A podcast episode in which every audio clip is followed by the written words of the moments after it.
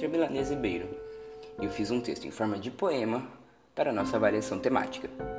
Vendendo mentes e injetando hipocrisia. Maior população do mundo, muitos dentro do submundo. Sua economia não para por um segundo, uma potência em completa ascendência. Chorou-se por toda a China, ouviu-se nas margens do Rio Amarelo, viu-se por todos os jornais, ficou-se de luto por todos os corações. Localizado do outro lado do planeta, não se enxerga sem uma luneta.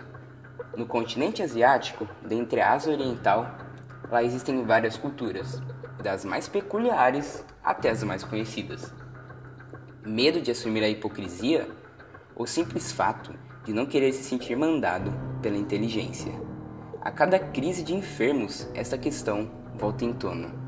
Tratam a vacina como uma mera charlatona. Depois de 116 anos, o mundo seria um lugar com mais senso comum. Mas depois de 116 anos, essa nossa história insiste em nos ensinar que a revolta não é com a vacina, é com a evolução. Desde sempre houve questionamentos. A própria filosofia prova esses sentimentos. A indústria cultural não existe, pelo menos não deveria. Tratam centenas de culturas como mais-valia.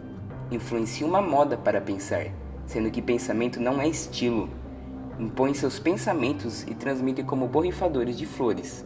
A revolta e o questionamento da inteligência junto à ciência vem de quem é burro por natureza e leigo de destreza.